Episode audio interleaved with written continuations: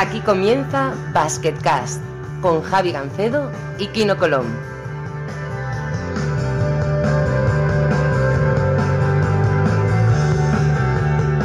Hola a todos y bienvenidos a Basketcast, el último Basketcast de 2021. Soy Javi Gancedo, como siempre con nosotros está Kino Colón. ¿Qué tal, Kino?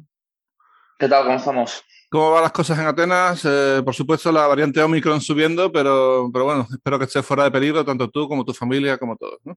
Sí, la verdad que sí, tuve un, episodio que di, positivo, pero luego resultó ser falso positivo y nada, me tuve que quedar un par de días en casa. Digo yo, si es que no noto nada, pues al final es que, era, que, no, era, no era positivo. Una cosa un poco rara, pero, pero bueno, como tú dices, aquí en Grecia poco controlado lo tienen el, el tema porque pocas mascarillas se ven. Pero, pero bien, de momento nosotros eh, bien y esperemos que, que siga así. ¿Qué tal tú por ahí? Bien, bien, todo bien. Eh, como sabes, la COVID está aquí desatada en Cataluña, pero, pero bueno, tengo la sensación de que va a pasar pronto porque hay mucha gente asintomática y creo que le estamos empezando a ver el fin a, a la pandemia. Ojalá no me equivoque.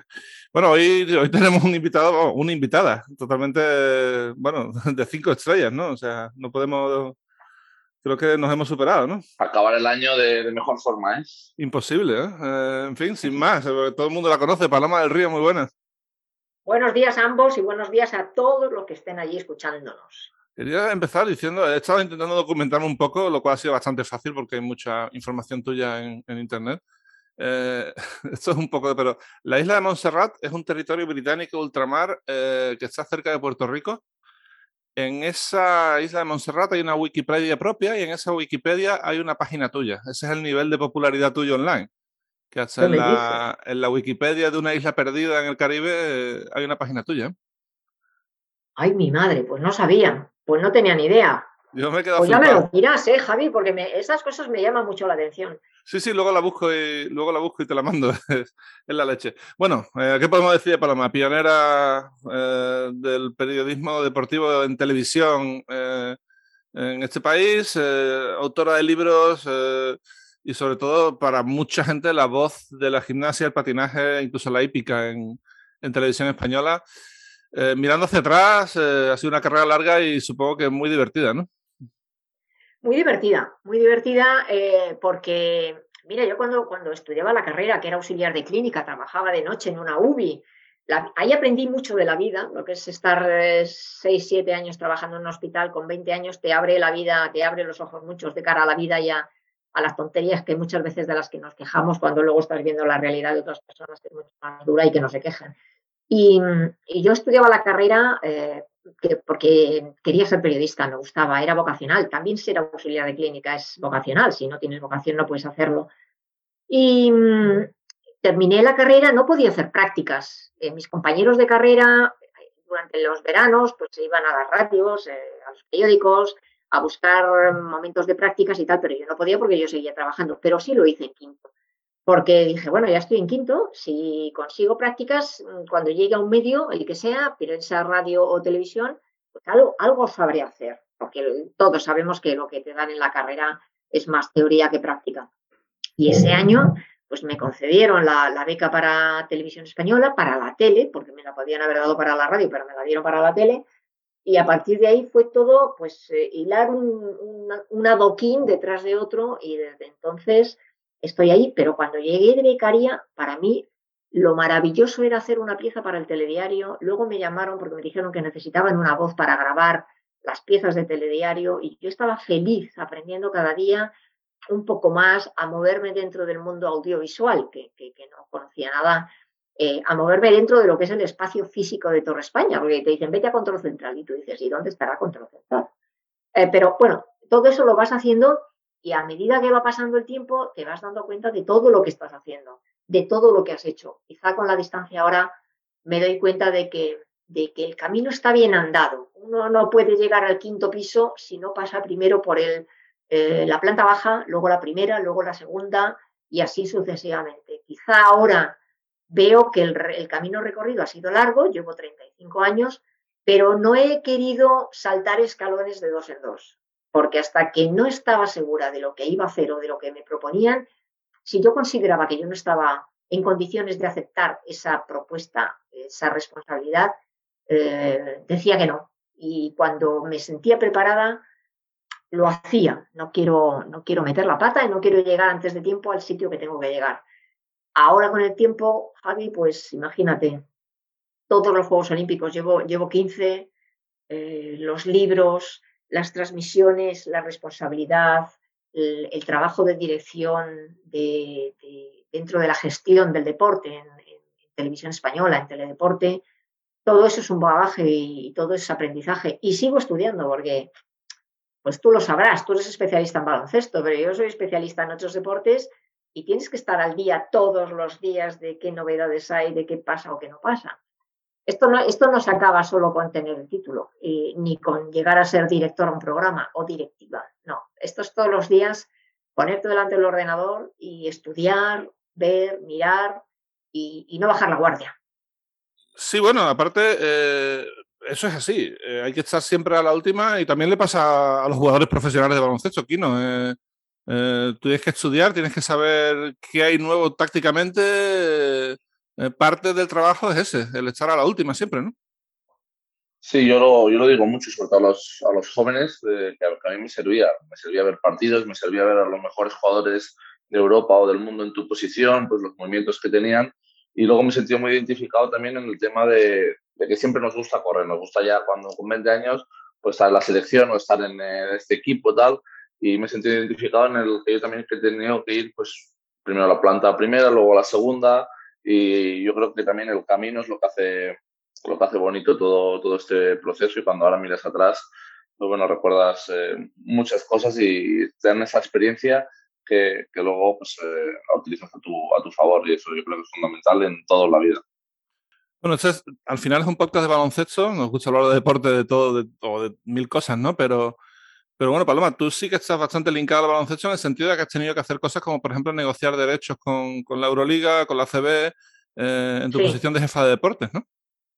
Sí, sí, sí. Esta es lo que decía antes, lo que os decía antes de, la, de lo que es la gestión eh, para alimentar un canal como Teledeporte que tiene tantas horas al día y que, y que la gente ve en momentos puntuales y en donde la gente reclama que se emitan cosas porque evidentemente las cadenas comerciales, Telecinco, Antena 3, pues van a los deportes en donde puede haber un rendimiento publicitario que nosotros no podemos eh, aprovechar porque tenemos una ley que nos impide eso. Em, pero es, curioso cuando te sientas con los dirigentes de las federaciones, eh, primero lo que aprendes, lo que yo aprendí, y segundo el planteamiento que te hacen. Yo he negociado con ACB durante mucho tiempo. Eh, con Euroliga también, con Jordi, em, también intentando competiciones internacionales, en este caso a través de la Federación Española, que era la que compraba los derechos o bien a FIBA o los derechos europeos o los derechos mundiales. Pero bueno, es curioso, ya te digo que es muy, muy bueno eh, sentarse porque, mm, mira, eh, noto que hay veces que los espectadores evidentemente no tienen idea de cómo se gestionan los derechos, pero que te reclaman oye, ¿por qué no dais esto? Y es una vergüenza y ta, ta, ta, ta, ta, ta, ta. Y te lo digo, mira, vente conmigo, te sientas, te pones y miras. Y sobre todo, mm, mira bien en el bolsillo cuánto dinero tienes. A ver qué podemos hacer con el dinero que tienes. Es que sois una y luego que desde, desde, fuera todo se ve mucho más sencillo siempre, ¿no? Que no, oh, claro. Eso es lo que te digo, Kino, que todo el mundo, ¿y por qué no dais la Euroliga? Digo, que tú sabes lo que vale la Euroliga. tú sabes no solo comprar el derecho de la Euroliga, de la Fórmula 1, de un campeonato del mundo de Europa de atletismo, sino que luego esas imágenes hay que traerlas a España. Y esto es un, algo que la gente no sabe. Esa autopista, esa carretera, esa vía que, que, que trae esas imágenes se llaman los costes técnicos. La gente no sabe que de media en Europa, en Europa, por cada hora de competición hay que pagar unos 1.500 euros de alquiler de satélite. Es decir, un partido de baloncesto, por lo menos, mm, como Arra Proa, dos horitas, por lo menos. Eh, sí, dos horas de... 3.000 euros de costes, además de los derechos, que los derechos habremos pagado una porrada. Entonces, claro, te pones a pensar y dices, es que tenéis que darlo. Vale, dame dinero, vamos a buscarle, vamos a decirle al gobierno que de los presupuestos generales del Estado Em, eh, nos, nos dé dinero para esto, para comprar derechos, para comprar películas, en fin. Bueno, en mi experiencia, que no es mucha porque nunca he trabajado en el departamento de televisión, pero sí los tengo muy cerca en, la Euroliga, A ver, suele haber, si el canal donde se emiten es en, abierto y, va a llegar a todo el mundo, hay un precio distinto que si el canal está encerrado, supongo, ¿no? Eh, digamos que las competiciones ceden a, a, tener más audiencia a veces, ¿no? Mira, eso es contradictorio también porque ha pasado, también ha pasado en la Soval, ha pasado en la CB, vienen las privadas, te ponen un dineral encima de la mesa pero luego llega un momento eh, en el que, eh, evidentemente, para, para emitir en pago, pero llega un momento que dices, ¿quiénes son los jugadores de la selección española de baloncesto que no sé quiénes son? ¿Quiénes son estos? ¿Quiénes son nosotros? Y luego te das cuenta de que el patrocinador de turno, la Liga, el Corte Inglés, Iberdrola, eh, Leche Pascual, te dicen, es que no me veo, es que a mí no me está mm, Mm, llegando la repercusión de este patrocinio que estoy haciendo para este deporte? Pues porque la gente no se da cuenta de que esto es un negocio regulín a corto plazo, a largo plazo, mejor dicho. A corto plazo a ti te ponen una cantidad de dinero encima de la mesa y tú te quedas tan contento. Pero luego llega la repercusión. Tú te matas por tener 10 patrocinadores y esos patrocinadores vienen a ti, a esta empresa, a Soval, a CB, a Euroliga, diciendo, que no me veo y que me quiero ver. Y eso, eh, la idea es que eh, e, eso se soluciona emitiendo en abierto, emitiendo eh, en un canal en donde no haya que pagar. Y esto es una política que llevó a rajatabla y que impulsó Juan Antonio Samaranch. Él quería, por todos los medios, que los Juegos Olímpicos se emitieran en abierto. Em, para que llegara la mayor cantidad posible de gente. Fíjate que estamos hablando de los años 80 cuando ni siquiera había televisión de pago, vamos, que la televisión de pago empezó a partir del año 2000, eh, con Canal Plus y con vía satélite. Pero, pero ahora, por ejemplo, los Juegos Olímpicos, el que compra los derechos de los Juegos Olímpicos tiene obligatoriamente que dar en los Juegos de verano 400 horas en abierto y 200 horas en abierto si son de invierno, porque quieren promulgarlo. Va a pasar ahora el mes que viene, en febrero, eh, con los Juegos de Invierno. Los va a dar Eurosport. Eh, ya veremos las audiencias, ya veremos si les rinde, pero tienen que encontrar a alguien que emita las 200 horas en abierto.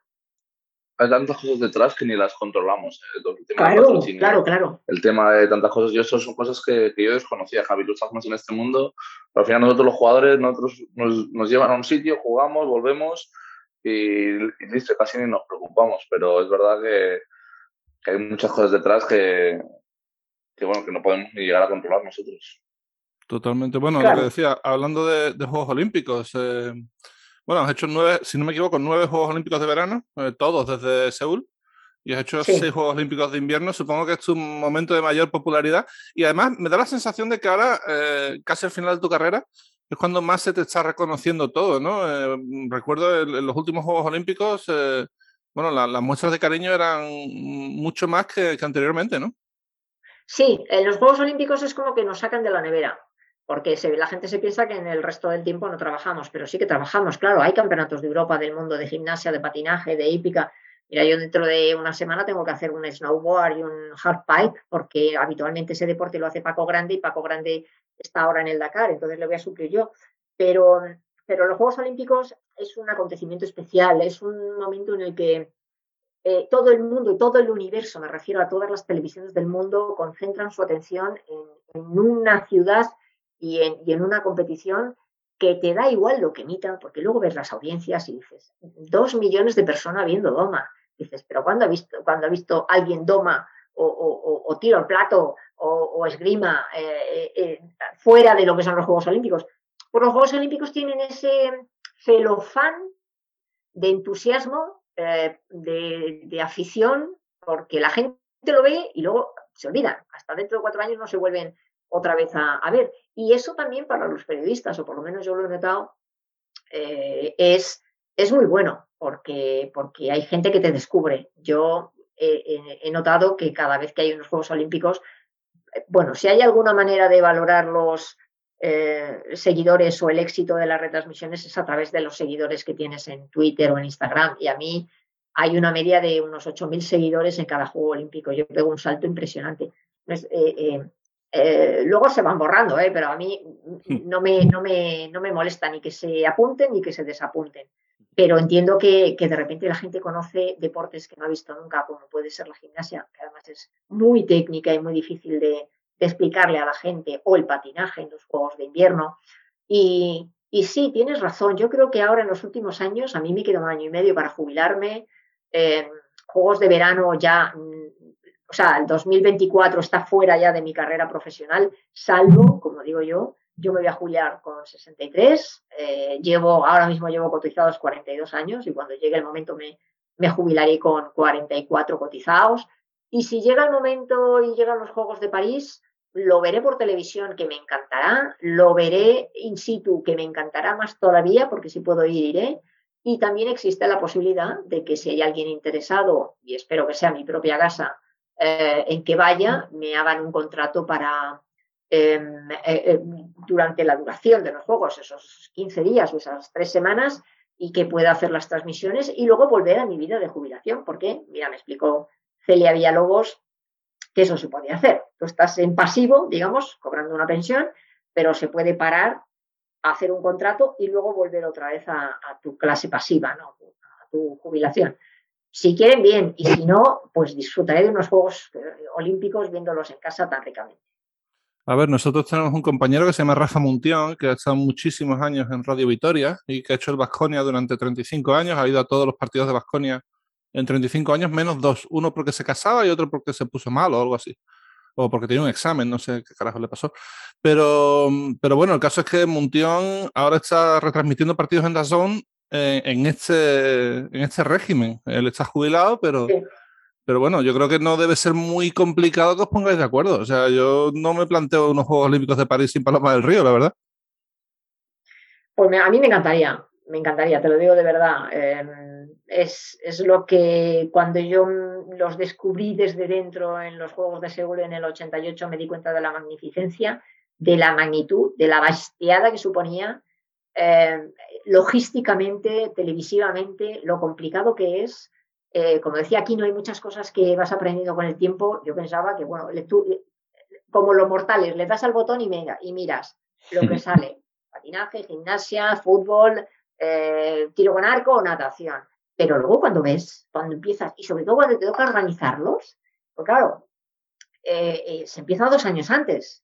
Es decir, los Juegos de París de 2024 habrán empezado eh, eh, empezarán en julio de 2022, empezarán a reunir el comité organizador, las federaciones internacionales, las televisiones, se empieza a hacer un planteamiento de cómo se va a cubrir, qué se va a cubrir, las horas. Eh, tú haces, tú dices, bueno, y yo de aquí a 2024, ¿qué sé que vamos a emitir? Bueno, pues siempre coges la referencia de lo que has hecho la última vez y sobre eso, pues bien, dices, bueno, lo vamos a emitir por Teledeporte, por la 1, es todo un poco ciencia ficción, hasta que llega el momento de, planteamiento. Pero el comité organizador tiene que saber qué cantidad de espacio tiene que dedicar a las televisiones y a los medios, eh, cuánto quiere la NBC, cuánto espacio necesita Televisión Española, cuánto la France de, o sea, todas las televisiones del mundo hacen su planteamiento de necesidades de espacio físico para luego ellas mismas construir dentro de ese IBC su pequeña televisión.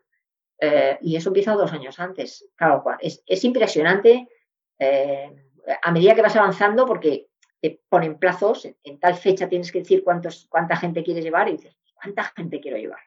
Pues todo eso lo tienes que tener pensado.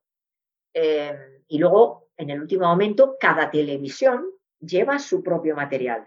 Es decir, todas las televisiones, los monitores, las sillas, los, percheros, todo eso, eh, armarios y todo esto, puedes alquilárselo al comité organizador pero todo el material, los ordenadores, las máquinas de emitir, las máquinas de grabar, cintas para grabar, bueno, ahora ya son discos duros, pero cuando había que llevar las cintas, imagínate cajas y cajas y cajas de cintas vírgenes para, para grabar toda la, toda la competición de todas las vías por las que nos llegaba competición. Y todo eso lo tienes que mandar.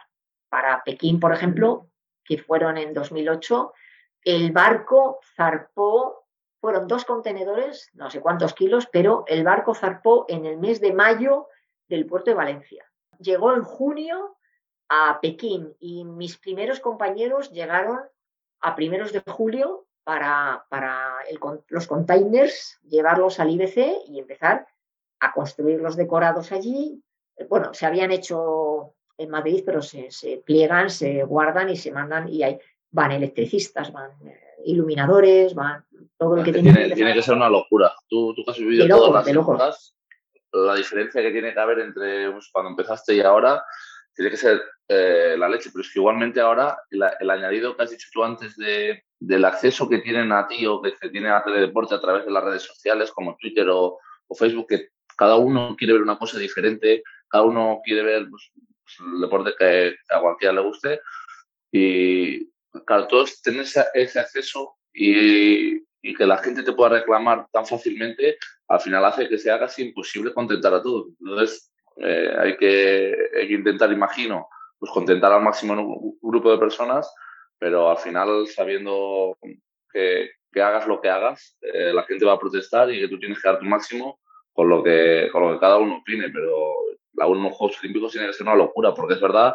que cuando esas dos o tres semanas que, que duran o que, estás, estás pendiente todo el día de la televisión, de cualquier deporte, de cualquier cosa, y yo organizar eso me volvería loco. Hay que, hay que también hacer para eso, hay que, que valer. Mira, nos lo ponen fácil los deportistas, porque una vez que ya sabemos más o menos los, que, los deportistas españoles clasificados, ya pones el foco en, en ellos. Entonces tú vas haciendo el seguimiento de, los españoles. A ver, ¿cuándo juega España en balonmano? España en fútbol, España en, baloncesto. ¿Cuándo está eh, Ray Zapata compitiendo? Claro, a esta es la primera semana, la primera semana son, empiezan los deportes de equipo y está fundamentalmente la gimnasia artística y la natación.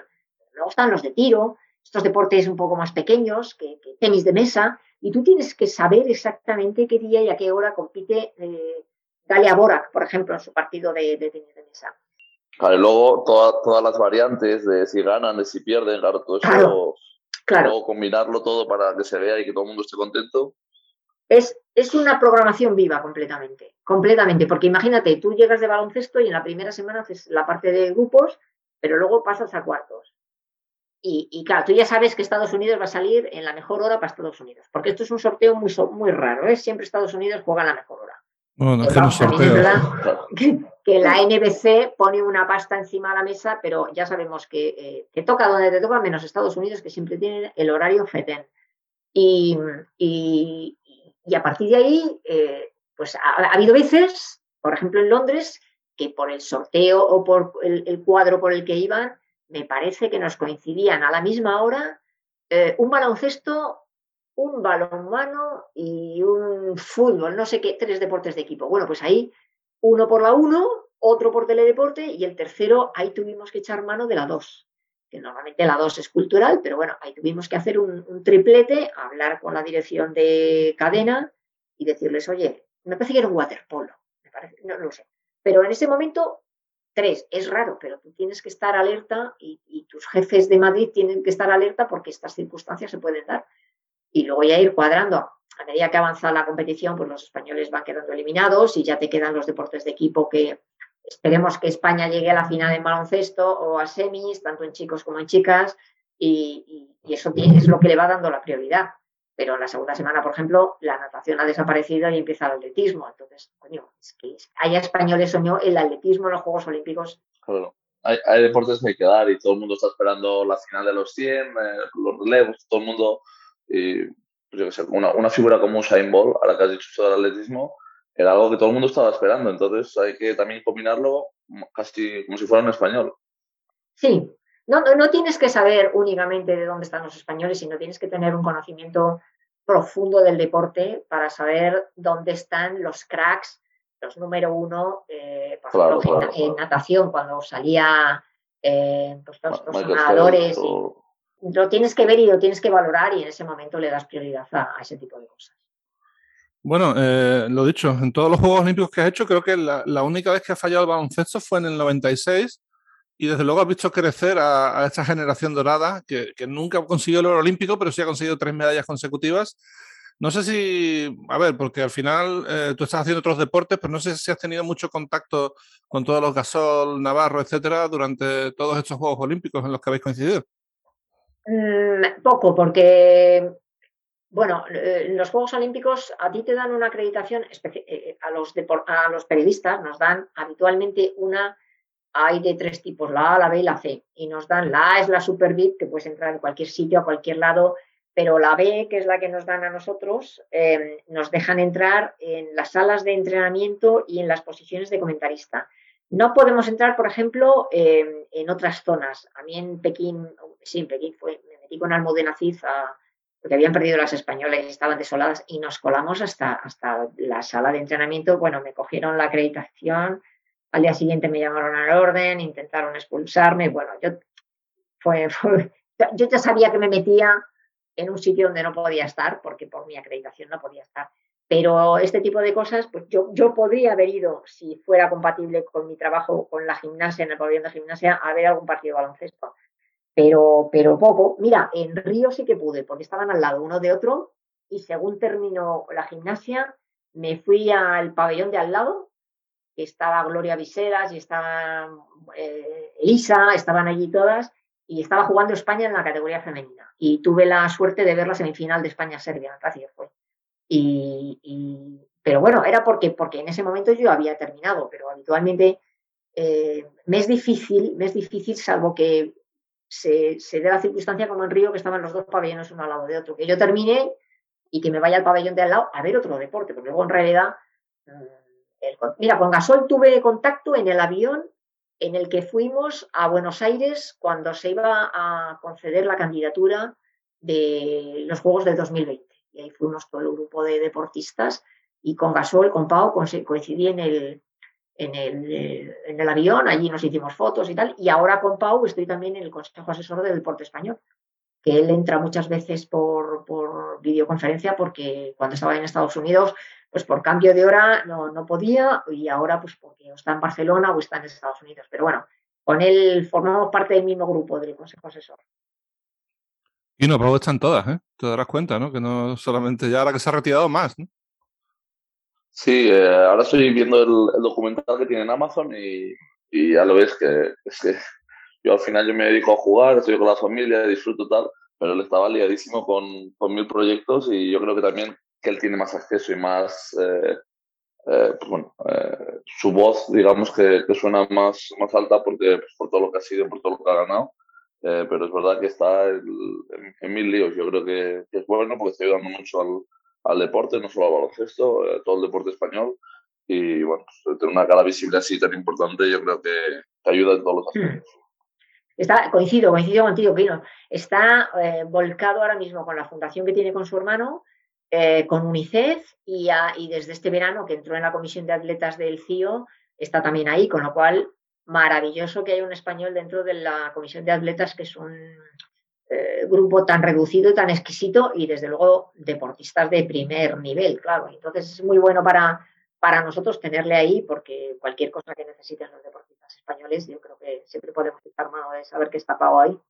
Bueno, aparte, yo lo veo como, como, futuro, como futuro presidente del COE. No sé si estaréis de acuerdo, pero podría pasar, ¿no? No digo que vaya a pasar, pero sí, que es una posibilidad, ¿no? Yo, yo ya lo he oído, porque en esta ocasión se ha presentado Alejandro otra vez a la, a la, a la reelección. Em, había un delfín suyo, pero al final no se ha presentado, con lo cual ha sido candidatura única. Se hablaba también de Jorge Garbajosa, pero yo creo que, Jorge está muy, muy, muy centrado con, la Federación Española y también con el, con el Consejo Asesor, ya te digo.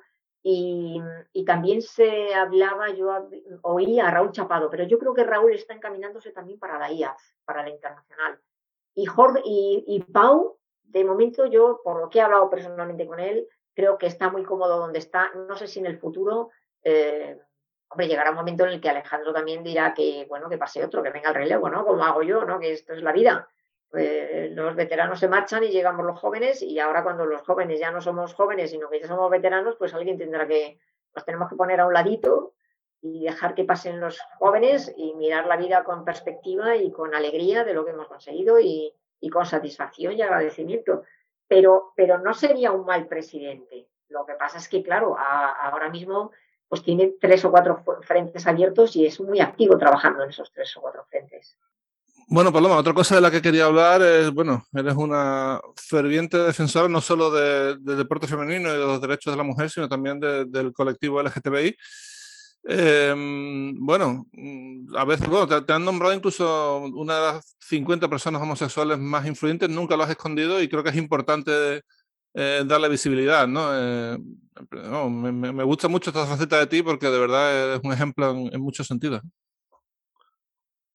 Es que yo me meto en todos los charcos, porque mira, mi, tía cuando yo era pequeña dijo una frase que a mí se me ha marcado a fuego en la cabeza, que es el mundo es de los intrépidos. Mm, eh, yo soy muy respetuosa con la gente, muy, muy, muy respetuosa con la gente. Mm, puedo estar o no de acuerdo con cómo viven, lo que piensan, a qué partido político votan, si son creyentes o no, de qué religión o no. Eh, me parece bien lo que hagan. Me parece bien la manera de vivir. ¿Por qué me va a tener que parecer mal? Puedo estar de acuerdo o en desacuerdo, pero no es mi vida, es la suya y que la vivan como quieran. Y en este sentido, pues eh, yo siempre he tenido esta tendencia, no, no me encontraba eh, eh, bien amando a un hombre, no me, no, me, no me, llenaba, no era aquello lo que, lo que me pedía mi cabeza de una manera honesta conmigo mismo, sobre todo. Y nunca he escondido que a mí me atraían las mujeres. Em, he vivido con esto, lo he compartido con mi familia, con mi círculo, lo han sabido desde el primer momento. Para mí es absolutamente normal, pero luego te das cuenta de que, de que hay mucha gente que está sufriendo muchísimo, gente que, que, está llevando una doble vida, porque parece que nos educan en una sociedad en donde lo que tiene que ser es lo correcto y lo correcto es que un hombre se case con una mujer o que tenga parentesco con, eh, de una manera mixta. Eh, y yo lo intenté, pero no me salía, es que no me salía por seguir el circuito tradicional, hasta que decidí que iba a vivir libremente que era mi vida, que no tenía por qué molestar a nadie, que nadie tenía por qué decidir con quién quería pasar yo eh, y compartir mi vida. Y, así lo he hecho. Em, creo que tenemos todos una responsabilidad, como digo yo, una responsabilidad social individual, no corporativa, porque los corporativos son las grandes empresas, pero individual sí. Y yo siempre digo que quiero dejar el mundo un poquito mejor, mi metro cuadrado alrededor un poquito mejor de lo que me encontré si el hecho de tener una cierta popularidad a través del mundo del deporte y a través de las transmisiones em, hace que alguna persona que viva en una ciudad o en un pueblo aislado, en donde es señalada eh, por los vecinos con comentarios que son muy dañinos, que bastante tienes tú con tener esa situación y que te aclares como para eh, tener que estar soportando además el que dirán. Y si esta situación de decir, oye, mira, yo eh, vivo con una mujer, amo a una mujer, comparto mi vida con una mujer porque es con quien me siento cómoda. Em, si esto le ayuda a alguien, bienvenido sea. Y esto ha servido pues para que de una manera, además, fíjate, el caso es que se da que, chicos y chicas y personas que les pasan que saben que son así, porque todos lo sabemos, Javi y Kino, todos sabemos qué somos en la vida y qué queremos ser y a quién queremos amar, pero personas que lo saben y que ponen de repente sus cartas encima de la mesa y que están aterrados, se dan cuenta de que es un saltito de un charco, no hay que saltar el, océano, es un saltito de un charco, y que tú vas a seguir al día siguiente tu vida no con normalidad, te vas a quitar un peso de encima, eh, vas a poder vivir libremente, vas a naturalizar una situación que se da en todo el mundo, que, por lo menos nosotros vivimos en un país en donde este tipo de cosas cada vez son más frecuentes y que los homosexuales existen en todas eh, las ramas profesionales, en el corte inglés, en un bufete de abogados, en el periodismo, en el, entre los deportistas, que das el salto y que al día siguiente eh, se acabó. ¿Cuántos deportistas han dicho, oye, mira, yo soy homosexual, soy lesbiana, soy gay, este es mi compañero, esta es mi compañera, esta es mi mujer o este es mi marido? Punto. Y al día siguiente se acabó, ya no hay más historia con eso. Ya el mundo lo sabe, los demás lo saben, tú te quitas un peso de encima y empiezas a vivir. Y si mi figura o mi paso o mi reivindicación de, chicos, ¿qué más os da? Eh, como decía en, mi país, en una grabación que hicimos 26 mujeres para celebrar el día del 26 de abril, que es el día que, se reconoció la, homosexualidad femenina. Eh, si vivir ya es un drama, como para que querer a otra persona se convierta en otro drama. Y entonces Eh, si ayuda a Javi, fenomenal. Y si yo no molesto a nadie por, porque yo comparta mi vida con, una mujer o un chico comparta con yo creo que, de, todo lo que has dicho, que hay para analizarlo bien, yo creo que hay una cosa también muy importante y es el, qué más os da. al final, cada uno tiene que hacer su vida eh, por lo que a él le haga feliz. mientras no haga nada malo al, resto, claro, está claro. Pero al final yo creo que es una situación que está normalizando ahora mucho en, en España pero yo, por ejemplo, yo he vivido en otros países en los que es eh, una cosa tabú, no se puede ni, ni, prácticamente hablar. Y es algo que yo creo que en España sí que vamos eh, avanzados. Y al final tú has de hacer lo que a uno le haga, haga feliz y, y, lo que tú dices, al final parece que cueste mucho, pero al cabo de un día o dos ya está normalizado. Muchos deportistas que, que lo han dicho. Y luego al final, pues esa persona está liberada, puede hacer su vida normal, pues eh, ¿por qué algo que, que no es tuyo te tiene, o sea, me, refiero a algo que, hace no sé cuántos años pues no era normal, pues ahora sí es normal porque tiene que, que apartar de la felicidad a una, a una persona. Yo creo que, que, es algo que en España en eso sí que estamos avanzados con respecto a otros países que yo he podido, que he podido ver y, es algo, sin ir más lejos, no creo que haya problema en decirlo, pero en Serbia y en Rusia eh, yo creo que mostrar muestras de afecto así en público es algo que, seguro, seguro, seguro que no se vería nada bien e incluso que hmm. quedaría para, para peleas, según me han dicho ahí, para discusiones bastante fuertes.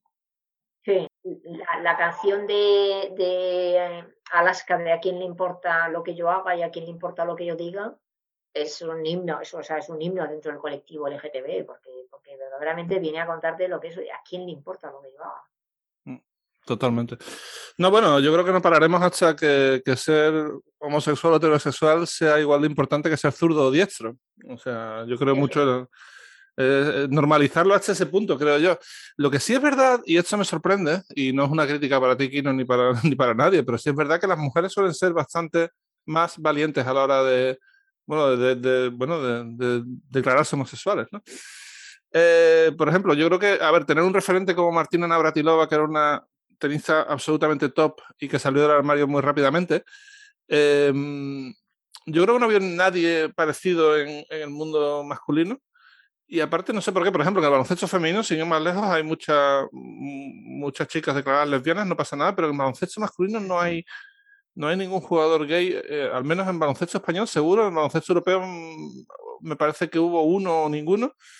No sé, creo que es algo que debería normalizarse de alguna manera. La NBA lo han dicho, ¿no? En la NBA sí, Jason Collins y John Amici. Pero es verdad que no, no figuras eh, muy potentes realmente hablando de, baloncesto. O sea, prácticamente casi ni los conocíamos a los jugadores. Y quizá, yo qué sé, quizá alguna figura importante y saliera pues podría ayudar. Pero es verdad que en eso las mujeres, pues eh, la verdad que, que, lo dicen con más naturalidad y, a los hombres pues eh, cuesta más. tampoco sabes si es porque justamente mis amigos no hay o, pues realmente no se atreven a, alguno a decirlo. ¿Sabes también una cosa que es importante, que pasa también en el fútbol? Que eh, especialmente en los dos deportes así más grandes, fútbol y baloncesto, eh, los deportes individuales da igual porque eso no depende de nadie, pero esos deportes tienen un club por detrás que a veces les eh, sugiere por decirlo de alguna manera, que mientras estén en activo no digan nada.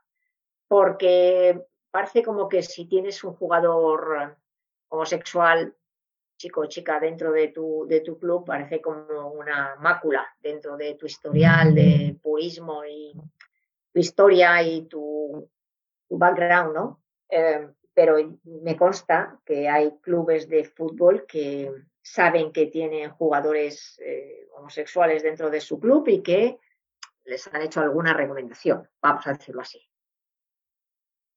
A mí ahora el, único que me, que me, suena así es el, el portero del Bayern de Múnich, ¿no? No lo dijo el, el Neuer, este, el Neuer.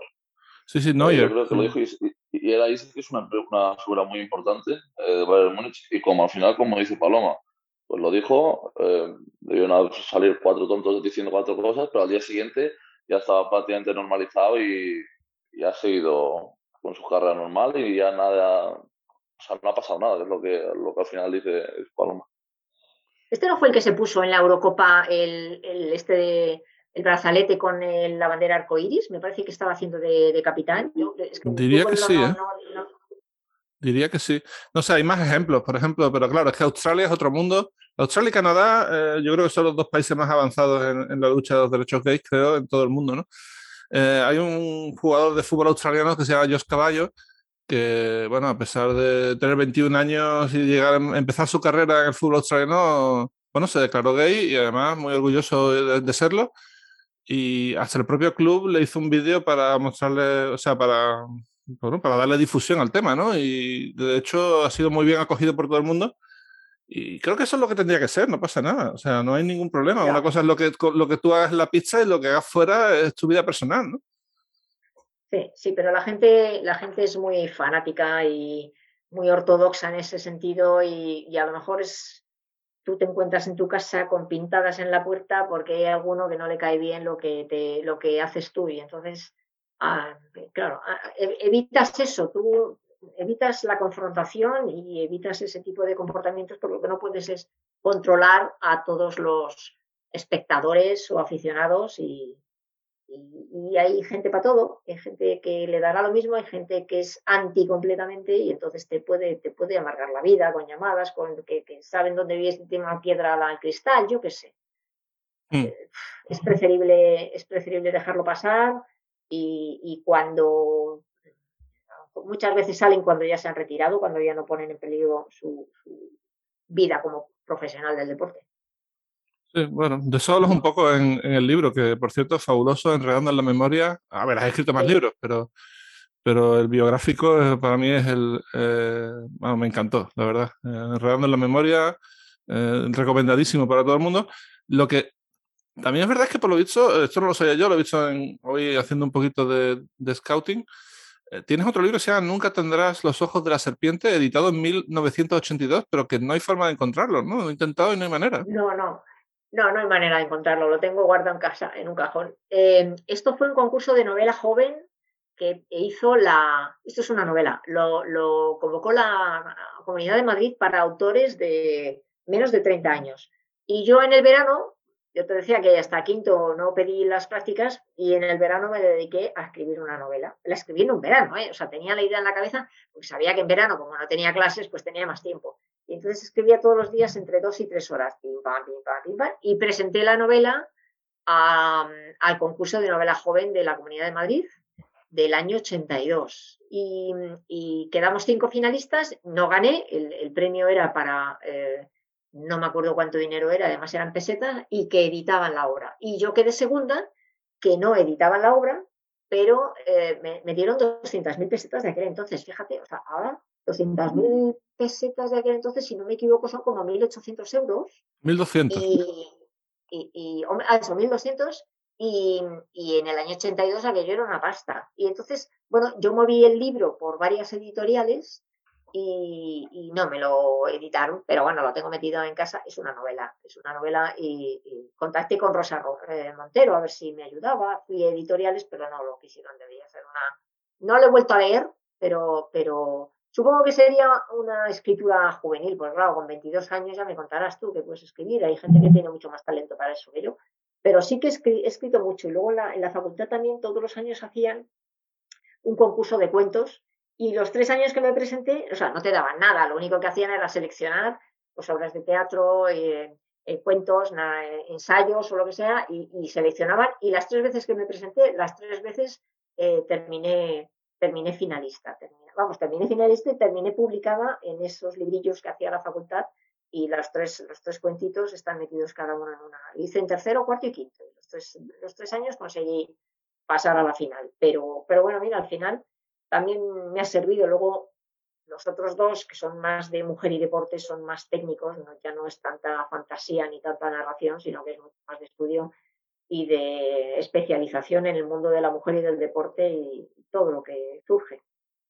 yo tengo curiosidad, porque yo la rescataría y la pondría en PDF en algún sitio para que la gente lo lea, ¿eh? a ver qué tal. Bueno, tendrías que leerla primero, no vaya a ser que haya envejecido mal, pero, pero bueno, ahí lo dejo. yo te, lo mando y tú la lees. Si quieres, quedamos en esto. Yo me parece que la tengo escaneada, Ah. Yo te la mando y si te parece bien, tú me dices, pero yo que leerla, bueno, es que, no sé, ahora pienso y digo, pero vaya fantasmada. No lo sé, ¿eh? lo mismo de repente lo que tú dices está bien y, y yo la estoy infravalorando. Nunca se sabe. Bueno, ¿os parece si pasamos al turno de preguntas? Tenemos muchas preguntas y todas son para Paloma. Y no, lo siento, no somos populares, tío. Eh, pero bueno, en este, en este, caso es logiquísimo, vamos, porque no tenemos... Lo entendemos, lo entendemos. Están cansados ya de nosotros. Totalmente. ¿eh? Eh, alguna pregunta ya así un poco más global, pero bueno. Vamos a ver. la primera pregunta es de Oscar Antolín. Dice, ¿alguna vez has narrado un deporte que te aburriera mortalmente? ¿Cómo se disimula en este caso? Y dice, para mí la doma clásica es lo más parecido a retransmitir el crecimiento de la hierba en un césped y me consta que no soy el único. O las cartas de karate. Es verdad que las cartas de karate retransmitirlas son chungas. ¿eh? Es muy difícil. Hay deportes técnicos muy difíciles. Por ejemplo, la doma. La doma, tú cuando, yo la primera vez que, que vi doma, yo decía, no entiendo nada, ¿qué está haciendo? O sea, ¿dónde está el chiste de esto? Entonces, claro, te das cuenta de que, de que Em, ellos con eh, los jinetes o las amazonas, con gestos inapreciables, le piden al caballo que haga cosas antinaturales. Por ejemplo, el tranco, el doble tranco, que es eh, hacer el, trote echando pie y mano a la misma vez, que ya sabéis que los, que los animales caminan alternando mano derecha, mano izquierda, mano derecha o pie izquierdo bueno, pues ellos eh, consiguen que el caballo haga estas cosas de manera eh, inapreciable, que hagan el trote, el trote corto, el trote largo, el piacé, que son los pasitos en el mismo punto, en fin. Cuando alguien te lo explica, tú empiezas a ver la diferencia entre uno y otro, la colocación del caballo, em, eh, el arte que tiene para hacer ese tipo de cosas. Yo también he tenido que, transmitir Doma. Es verdad, es verdad que no es muy popular pero los apasionados de la goma son unos auténticos expertos.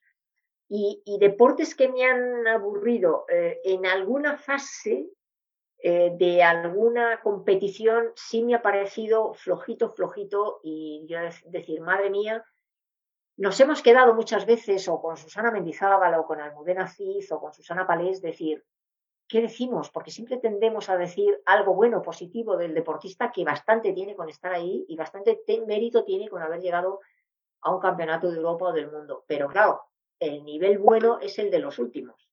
Em, cuando están los primeros, salen en orden inverso, lógicamente, para que la emoción vaya increciendo.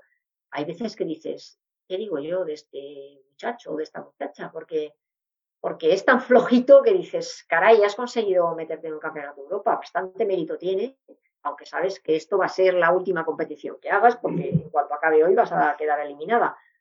Pero, pero aburrirme, aburrirme no, pero de repente tener que pensar qué dices porque lo que estás viendo no te entusiasma, sí que me ha pasado varias veces, sí.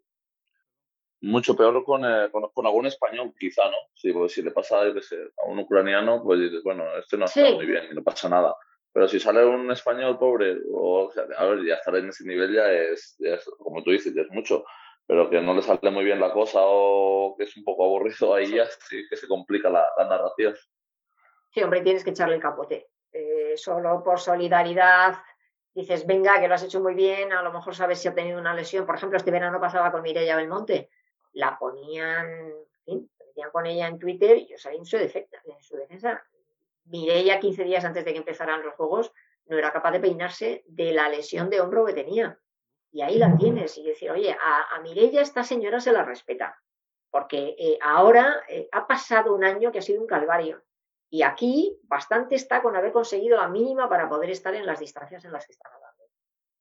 No, muchas veces esto como deportista sí que me siento me siento reflejado porque muchas veces eh, un día que te levantas y, el cuerpo, por lo que sea, ese día no va, o has dormido fatal, o te duele la cabeza, o, o vienes de alguna lesión que realmente estás forzando tú para jugar. Y o sea, a mí a veces me cuesta correr y pues eso, como que se te critica. Al final hay muchos factores que la gente, sobre todo los que no han sido deportistas, pues eh, no se plantean. Es como el día este X, tienes que estar a tu Pues bueno, quizá vienes de una lesión muy grande y pues, estás bastante mal, es, los peores días. Y bueno, hay, hay que, lidiar con eso como deportista, pero desde fuera muchas veces eso no es un punto que no se ve. Ya. además es hay, hay muy poca empatía y muy poca comprensión. Imagínate ahora todos los chicos, todos los deportistas, de todos los deportes, que es, que es una cascada y tú lo estás viviendo allí en Atenas, eh, todos los que han pasado COVID. el cuerpo, em, tú tienes que pasar una infección vírica y tu cuerpo no está como tendría que estar. Bueno, pues te incorporas y a lo mejor vas, en vez de a 100, pues vas a 70, pero, pero tienes, o sea, yo creo que la gente tiene que ser comprensiva con estas cosas. Mm, hay muy poca empatía con, con, esto. Menos mal que no has dicho baloncesto como aburrido, si no nos hundes el programa, macho. Eh... No, no, ¿cómo va a ser aburrido el baloncesto? Los deportes de equipo tienen mucha emoción. ¿Has hecho alguna vez baloncesto en todos estos años? No, no, no, no, no. no. fíjate, deportes de equipo nunca he hecho. Em, hasta que me tocó hacer el voleibol y decía, ay, mi madre, si llevo treinta y tantos años haciendo transmisiones y siempre han sido de uno en uno y a mí se me pone, o sea, se me, de repente ver a las de voleibol, pues que yo los primeros partidos lo pasé mal porque se me apelotonaban. Cuando quería decir el nombre de una una jugada, imaginaos el, el voleibol, lo rápido que es, especialmente en chicos. Las chicas hacen dos, tres toques, toques y y ya empiezas a ver, pero se me juntaban. O sea, no estaba acostumbrada a esa tensión ni a la técnica de narrar partidos eh, con, con, cinco o seis jugadores a la vez y, reconocerlos inmediatamente. Pero bueno, tienes que aprender a hacerlo. Si lo hubiera hecho desde el principio, pues seguramente no pasaría el susto que pasé en los primeros partidos de la Liga de Voleibol Femenina. Pero, pero baloncesto nunca he hecho. Deportes de equipo, eh, voleibol femenino. Antes de que se me olvide y casi sobre la bocina, eh, bueno, eh, tuvimos en Basket Casa Lalo Alzueta, que tiene, ah, un gran, tiene un gran concepto de ti. Supongo que fuiste tú quien le puso a narrar Euroliga como primer narrador, ¿no? Se le hizo un muy impulso importante en su carrera, ¿no? En ese momento, bueno, ellos, eh, ellos llegaron cuando yo era, estaba editando un programa, era director de un programa olímpico. Y luego, ya cuando fui directora de contenidos, bueno, Lalo es un tipo muy versátil. Tiene una memoria extraordinaria, narra muy bien, eh, narra muy bien y le da mucha emoción a las cosas. Y en ese momento, bueno, había partidos de Euroliga, él estuvo haciendo durante mucho, mucho tiempo también la, la ACB, también con Arsenio, estuvieron ahí alternándose y, me parecía que los partidos, como había que hacerlos en Madrid, pues los de Madrid se hacían en Madrid y los de Barcelona los hacía alguien de Barcelona por proximidad. Pero, pero Lalo, con un poco de tiempo, le pasa lo mismo que a Paco Grande. Tú le das un poco de tiempo, que, le que haya espacio suficiente para que se empape de ese deporte en el reglamento y, te lo saca con matrícula. ¿eh? Bueno, desde Instagram, eh, baloncesto memes, por cierto, cuenta recomendada, muy divertida. Tienes dos preguntas. Una, ¿qué jugador te gusta más de baloncesto desde el punto de vista artístico o estético?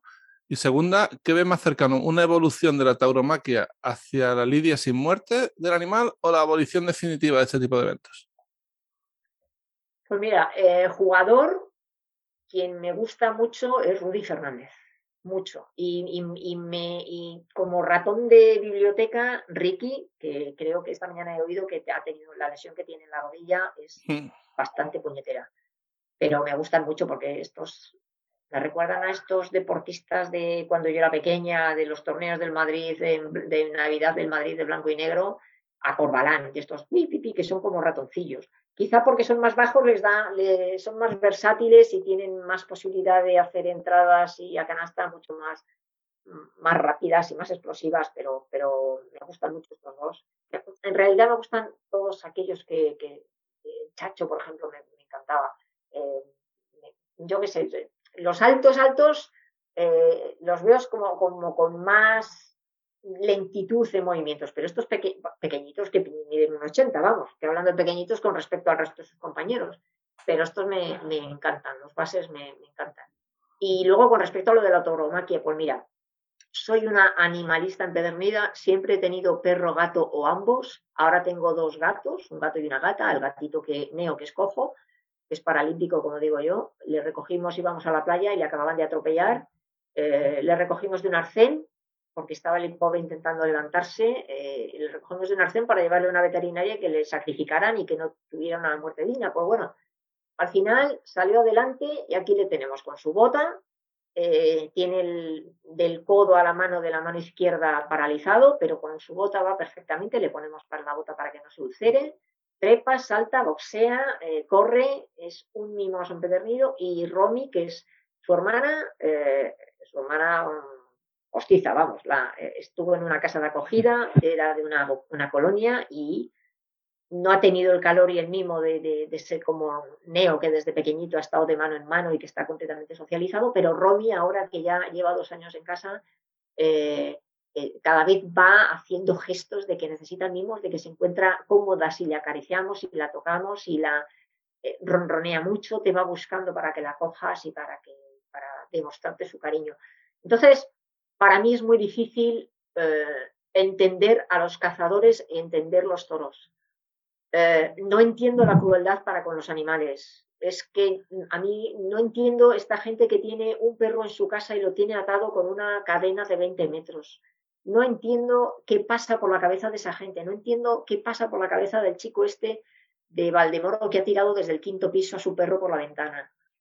Mm, eliminaría cualquier eh, espectáculo que tuviera eh, que ver con animales. Los circos, por ejemplo, con animales no, los consentiría. A esos animales, para que hagan lo que hagan, les han roto el alma, a base de palos, a base de pinchazos y a base de torturas. Tú te conviertes en sumiso cuando te hartan a palos.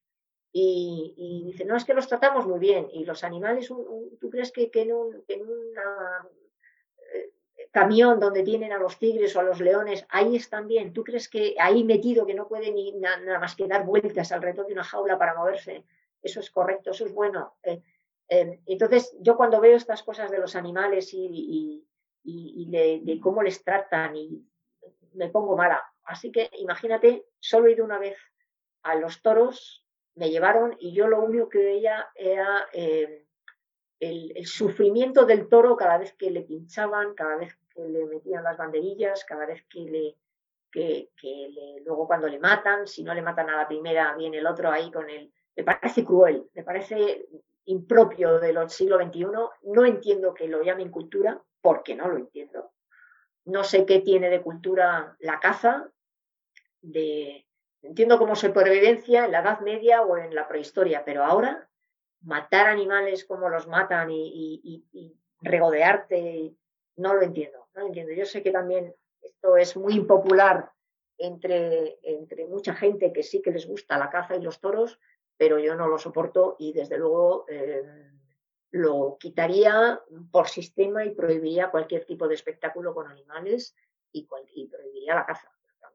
Si quieres divertirte para saber la emoción que supone el tiro y si tienes puntería y si tienes reflejos, joder, tira, tira el plato, Ponte a tirar el plato, no haces daño a nadie, pero no mates a un conejo, a una perdiz, a un jabalí o a quien sea, porque no me parece correcto y no me gusta y procuro huir de todo ese tipo de gente que disfruta con estas cosas.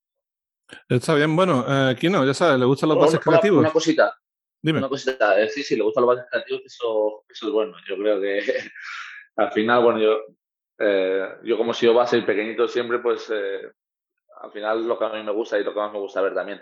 Eh, que ya que lo han mencionado, que quiero mandarles de aquí pues, toda la fuerza y todos los ánimos a, a Ricky Rubio, que es un crack y, y pues, eh, un buen amigo y nada, pues que le deseamos una, una, pronta recuperación.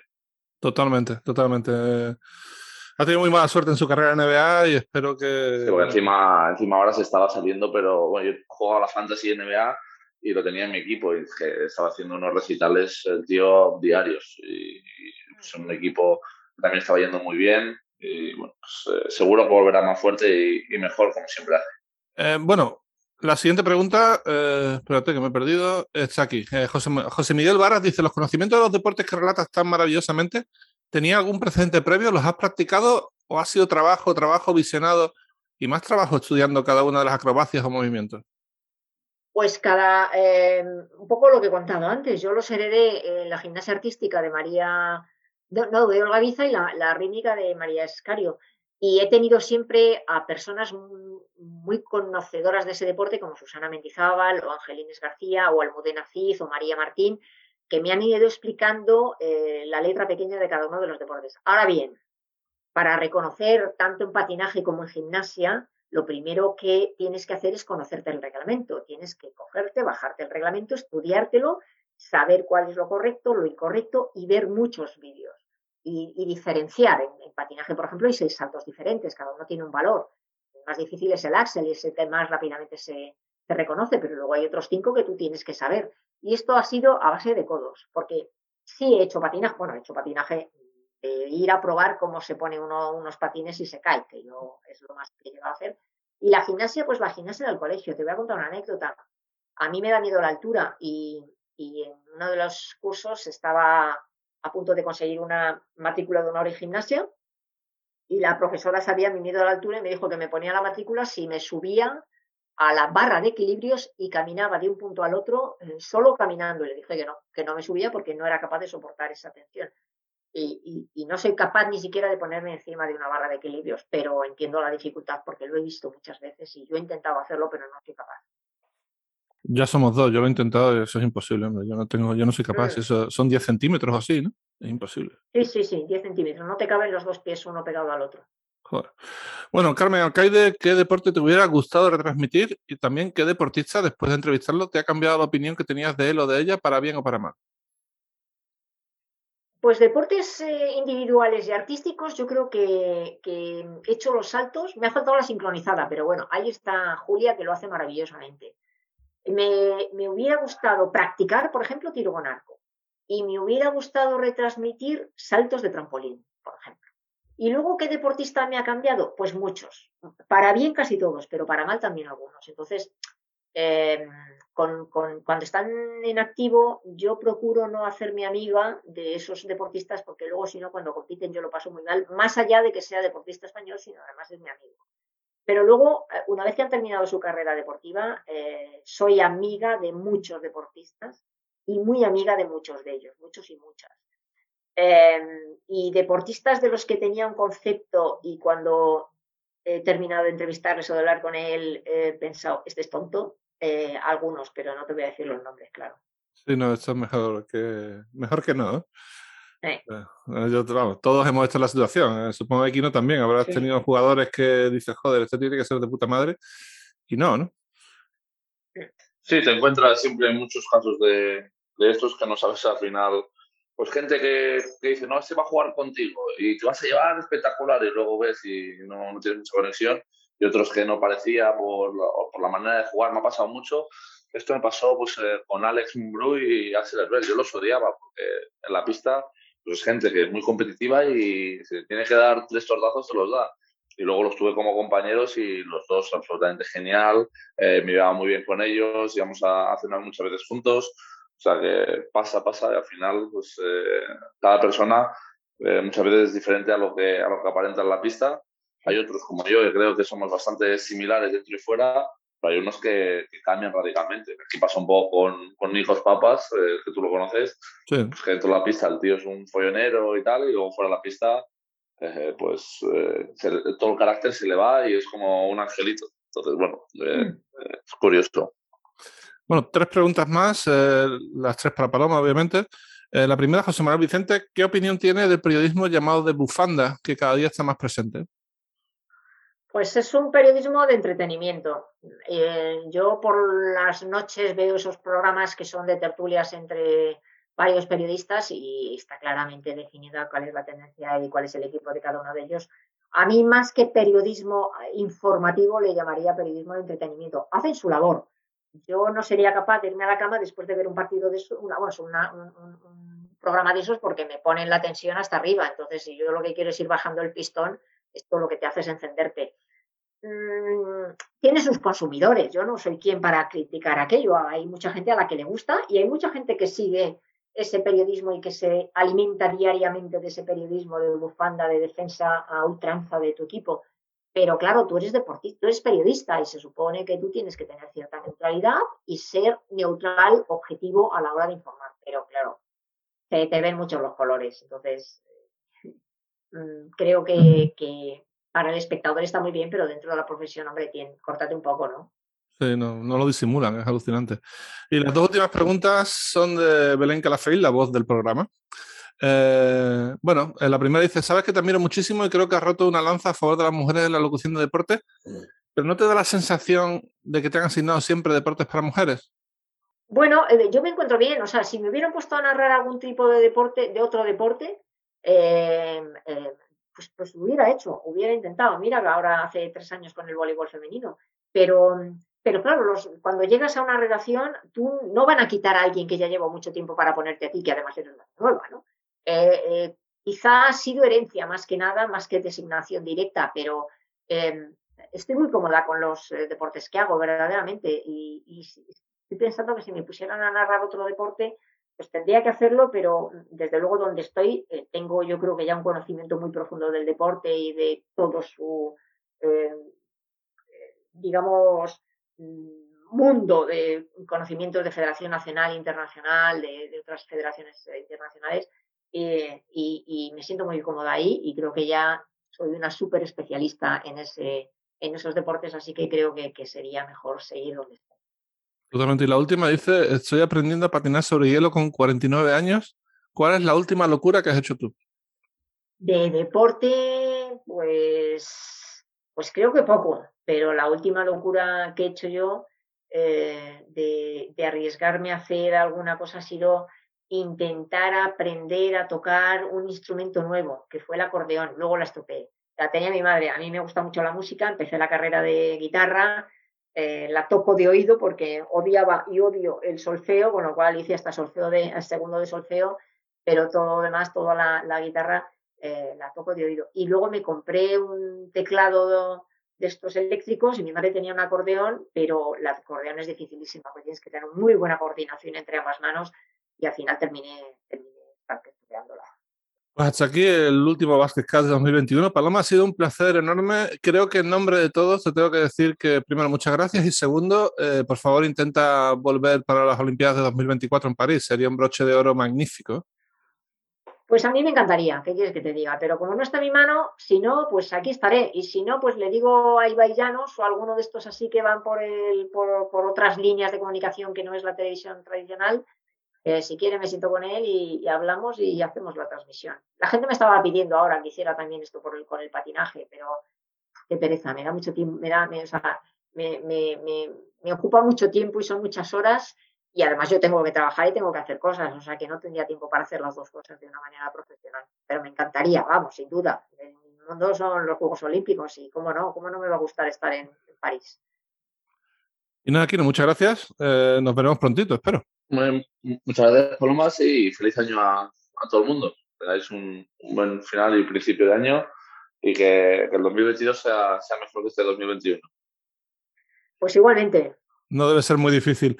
Eh, lo dicho, gracias a todos por estar ahí. Nos vemos en el próximo episodio de Basketcast. Hasta aquí Basketcast con Javi Gancedo y Kino Colombo.